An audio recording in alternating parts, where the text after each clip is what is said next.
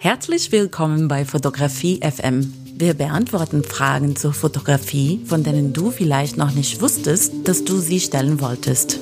Mein Name ist Elena Nazinovic und hier ist dein Moderator Sascha Bachmann. Fotograf und Kommunikationsdesigner aus Berlin-Lichtenberg. Unser Thema heute die Berlin Photo Week oder die Berliner Fotowoche. Wir teilen mit dir unsere Eindrücke der ersten Berlin Photo Week vor einem Jahr und der, die letztes Wochenende stattgefunden hat im Kraftwerk Berlin. In den Shownotes findest du Hinweise zu den Sachen, zu denen ich da ein bisschen abschweife und den Rest der Episode kannst du dann auch durch visuelle Unterstützung dir einen besseren Eindruck von der Veranstaltung machen und auch den Leuten, die dahinter stecken. Aber jetzt hören wir erstmal rein in unsere frischen Eindrücke von der ersten Berlin Photo Week und zwar vor genau einem Jahr.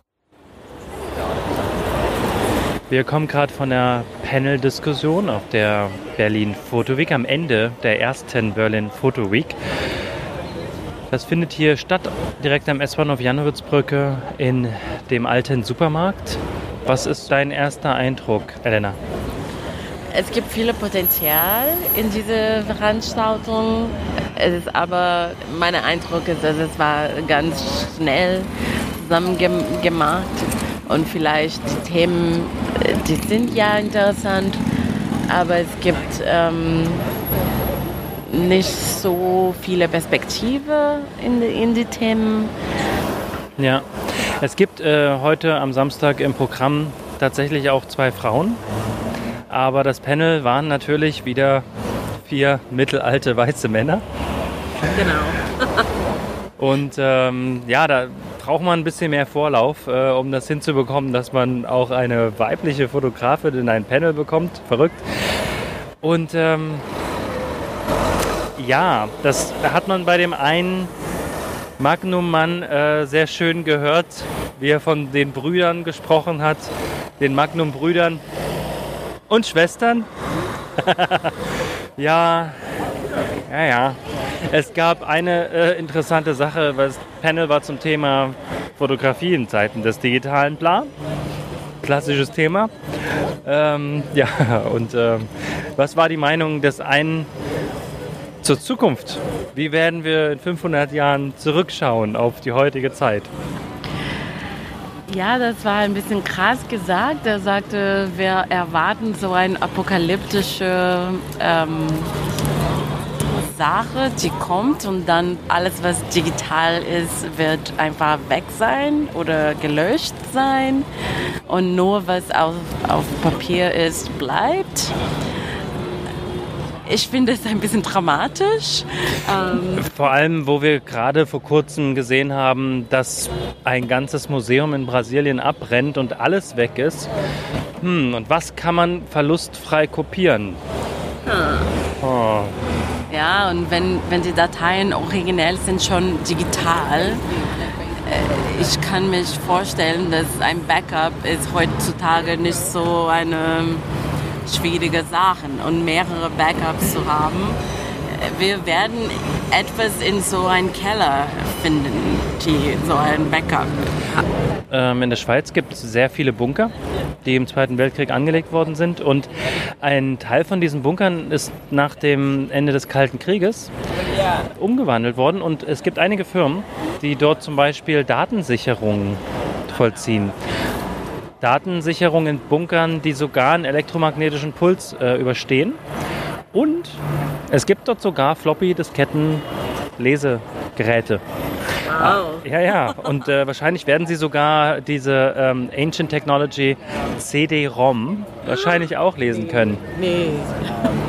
Und ähm, ja, also ich meine, die Menschheit bereitet sich darauf vor, was, was alles passieren kann. Und ähm, ich glaube nicht, dass die binäre Technologie Einsen und Nullen, dass das wirklich so eine krasse ähm, Schwierigkeit sein wird, da Informationen wiederherzustellen. Ein verbranntes Stück Papier und ein verbranntes Negativ ist weg und du hast eben im seltensten Fall noch Kopien, sei denn du digitalisierst es. Ja, und da ist wirklich die, die große Frage, auch wie lange hält ein Negativ? Das gesamte Bundesarchiv ist auf Negativ, aber wie lange hält es? Ein paar hundert Jahre, ja. Papier hält mindestens 100 Jahre, das ist der, die, das Versprechen des Herstellers. Aber wer schon mal ein Stück Papierfoto eingescannt hat, ähm, sieht, man kann jede Beschädigung sehen, jeden Kratzer und die Wiederherstellung ist sehr anstrengend. Und ähm, ja, es ist sehr krass gesagt worden.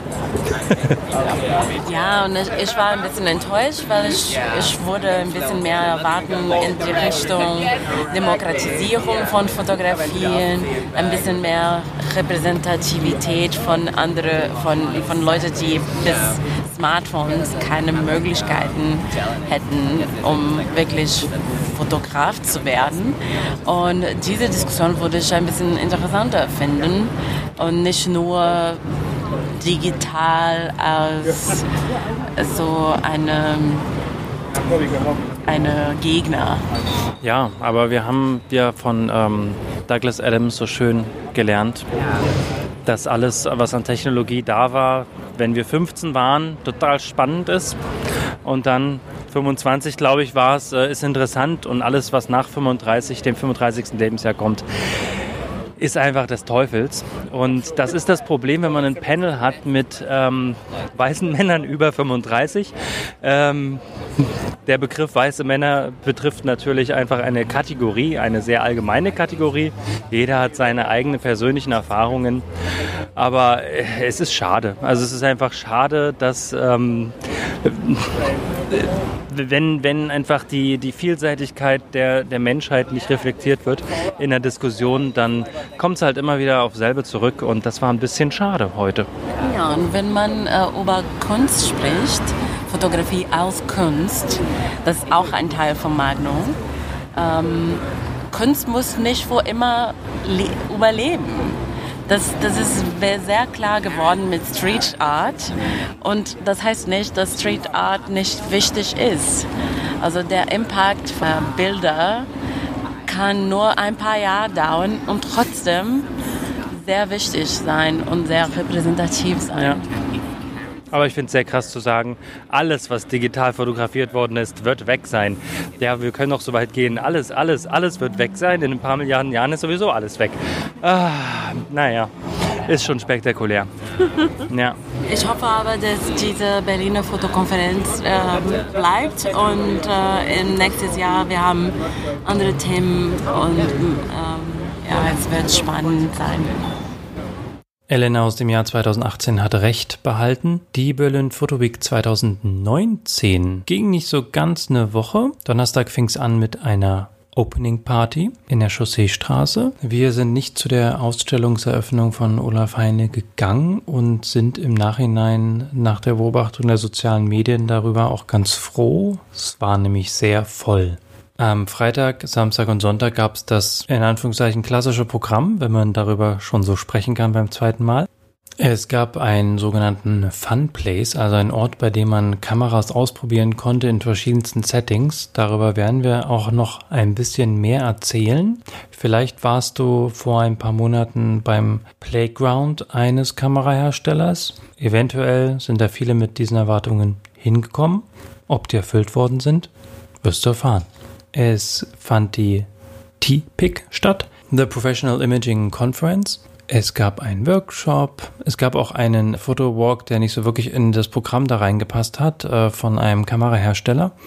Und es fand die Berlin Photo Week Conference statt. Das ist der Teil, den wir beim letzten Mal in Form von einer Panel-Diskussion beigewohnt haben. Und am Ende fanden die IM Award Ceremony statt und äh, das ganze IM macht auch schon klar, wer dahinter steckt organisatorisch. IM ist eine Plattform, bei der Fotografierende Fotos verkaufen können. Ist im Prinzip wie eine Fotoagentur, nicht so wie eine Stock-Plattform, bei der einfach alles, ohne anzuguckt zu werden, verkauft wird. Und dieses Startup sitzt in Berlin-Kreuzberg und ein Teil von den Mitarbeitenden, die haben diese Berlin Photo Week zum zweiten Mal organisiert. Jetzt kommen wir zu den frisch eingefangenen Eindrücken von diesem Jahr und danach werden wir ganz kurz noch über die T-Pick sprechen, die sich in dem Programm versteckt hat. Der Veranstaltungsort hatte drei Ebenen. Die unterste mit dem Fun Place, dann die zweite Etage, in Berlin sagen wir erstes Obergeschoss mit der Ausstellung und in dritten Etage, das zweite Obergeschoss, da fand die Berlin Photo Week Conference statt und eben Freitag und Samstag auch noch parallel die TPIC. So, was ist unser erster Eindruck? Es sieht so aus, wie es ist ähm, perfekt für Profifotografen. Und unten, es ist fast ein Flohmarkt von Fotografie mit ein paar Aktivitäten, die Spaß machen, aber viel, viel Möglichkeiten, um entweder Kameras zu probieren oder Kameras auch wahrscheinlich zu kaufen. Das finde ich schon interessant, weil wenn man zum einem ganz normalen Laden geht, die Möglichkeiten sind beschränkt. Und hier kann man wirklich viele, viele Kameras probieren. Und was ich auch spannend finde, ist auch die Service-Kiosks, wo man so zum Beispiel den Sensor äh, reinigen lassen kann und mehr über verschiedene Profi-Services, wo Fotografen erfahren kann.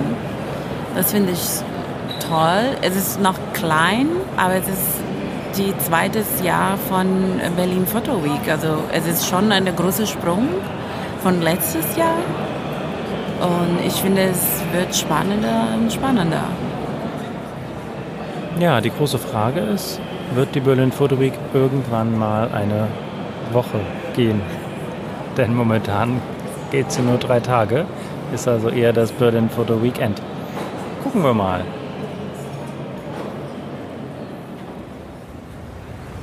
Wir haben jetzt das Heizkraftwerk verlassen und es steht immer noch eine sehr lange Schlange jetzt hier um 16.30 Uhr bis zur Michael-Kirch-Straße und drinnen steht auch eine sehr lange Schlange, die alle warten auf den Besuch der Galerie. Wie waren deine Eindrücke von dem heutigen Tag? Ich fand die Berlin Photo Week Programm selber nicht so begeisternd aber die T-Pick war unglaublich interessant. Ähm, auch wenn man nicht wirklich ähm, 100% Profifotograf ist. Man lernt viel, es gibt viel Erfahrung. Die Leute da sind echt, ähm, echt Experten und das ist sehr interessant. Auf der äh, öffentlichen Teil fand ich, es ist teilweise sehr gut gemacht. Also es gibt sehr gute Möglichkeiten, um selber Fotos da, da zu machen. Ähm, ist aber sehr voll. Also wenn man früh genug kommt, super, funktioniert's. Aber jetzt ist es, lohnt sich nicht so wirklich 100 Prozent, weil man kann nicht wirklich Fotos machen und alle Kiosks sind total voll und es gibt nicht wirklich so eine Möglichkeit, um die Ausstellung zu sehen, ohne vor wenigstens 30 Minuten im Schlangen zu stehen und wahrscheinlich länger. Also es ist sehr, sehr voll und es konnte viel größer sein. Ja, was ich wirklich interessant finde, ist, dass extrem viele Leute für die Ausstellung selbst anstehen. Also das ist schon mal eine gute Nachricht. Es ist aber vielleicht auch, dass die Leute sich erstmal die Ausstellung angucken wollen und dann ähm, gehen sie den Rest entdecken. Es ist natürlich sehr industriell. Also nicht nur das Look and Feel vom Veranstaltungsort, sondern auch, dass einfach alle Kameramarken da vorhanden sind. Es gibt Anbieter, die sich nicht so viel Gedanken gemacht haben wie Ari. Ist auch ein sehr spezielles Unternehmen, eher für die Filmbranche. Und die haben nur drei weiße Wände, die sie bunt beleuchtet haben. Okay. Andere haben sich sehr viele Gedanken gemacht. Und es ist auf jeden Fall ein interessanter Ort, um Porträts zu machen. Also eindeutig 100% alles Porträt, Porträt, Porträt, Porträt. Klar, das ist eine Kulisse, die funktioniert. Ähm, und ähm, ähm. Ich konnte mich gut schon vorstellen, im zukünftigen Jahren, dass man viel mehr Workshops anbietet, dass man viel mehr für äh, Hobbyfotografen anbietet als nur ein paar lustige Porträts zu machen. Und ich glaube mhm. auch, dass es zeigt, dass wenn es nicht so teuer und beziehungsweise kostenfrei Ausstellungen sind dann sehr attraktiv für Menschen. Wie, wie kann man als Fotograf das ähm, benutzen, um bekannter zu werden oder ein bisschen mehr Feedback zu bekommen? Ich finde es aber interessant, dass die Leute wurden auf der Schlange stehen für stundenlang, um so einen Ort zu besuchen, wo man ein paar Porträts machen kann und eine Ausstellung zu sehen. Das finde ich sehr positiv. Die Frage ist aber, wie kann man das dann weitermachen? Was interessant wäre, wäre eine Fotoweg, die wesentlich länger ist und nicht nur ein Wochenende.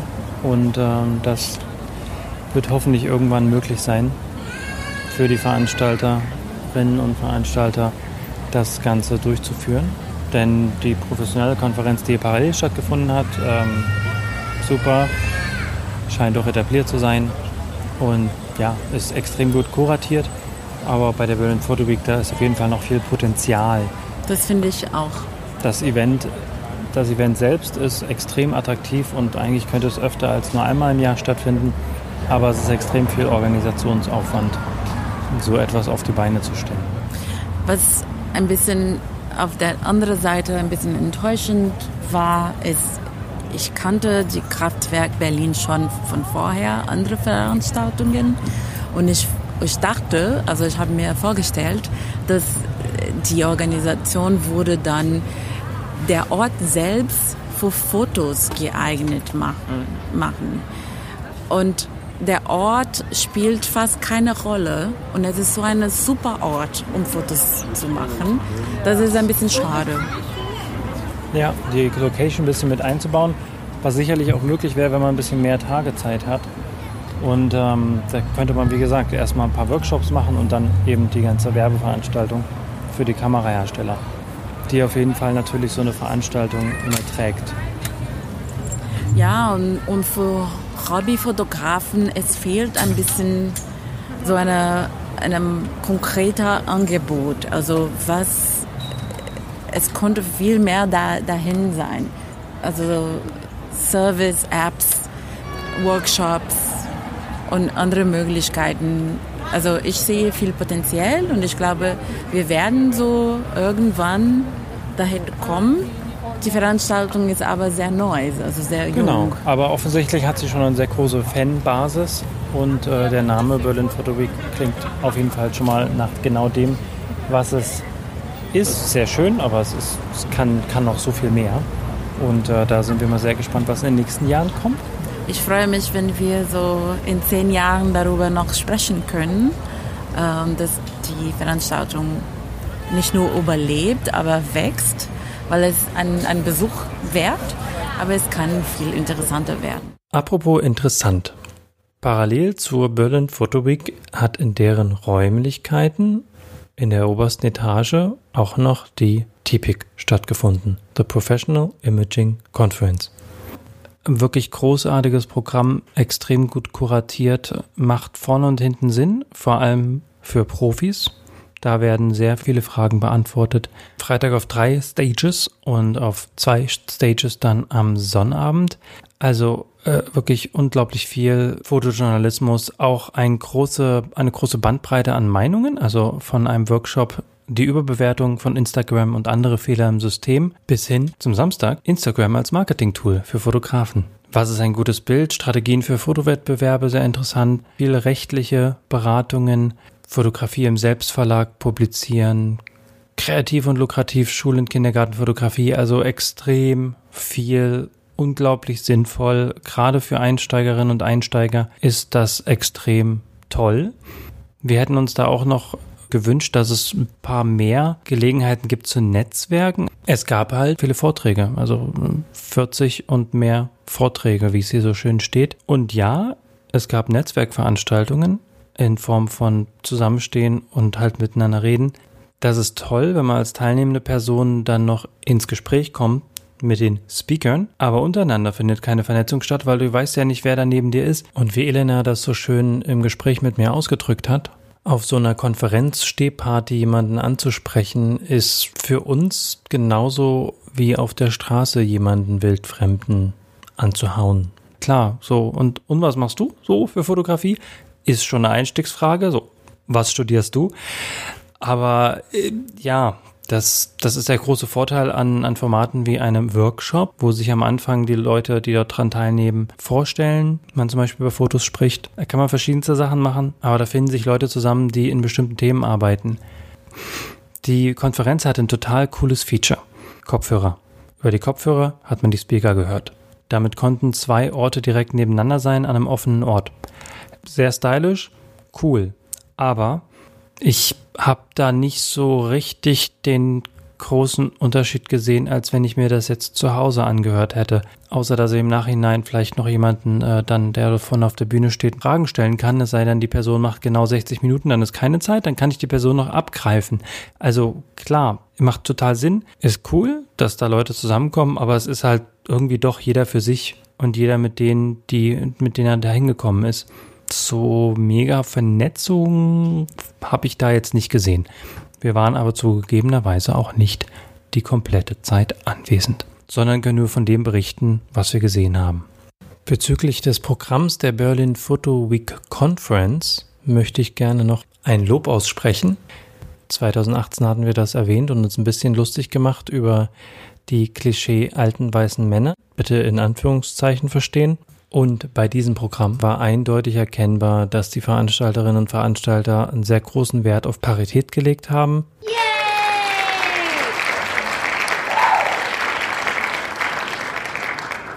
Es zieht sich durch das Programm der Konferenz durch, dass dort bei jedem Panel oder wenn immer zwei Personen etwas zu sagen haben, davon ein Mann, eine Frau mit Sternchen vertreten sind und bei vieren dann sogar zwei. Ist eine Selbstverständlichkeit. Wir machen zu dem Thema noch andere Episoden, deswegen vertiefen wir das jetzt hier nicht, was das Thema Frauen in der Fotografie anbetrifft, denn für viele, in Anführungszeichen, alte weiße Männer, ist das kein Thema, weil sich das ganz gut arbeitet und lebt unter seinesgleichen. Es da aber auf jeden Fall in der Fotografie noch eine Menge Nachholbedarf, was Geschlechtergerechtigkeit anbetrifft, gibt. Das als kleinen Vorgeschmack, was noch kommen mag.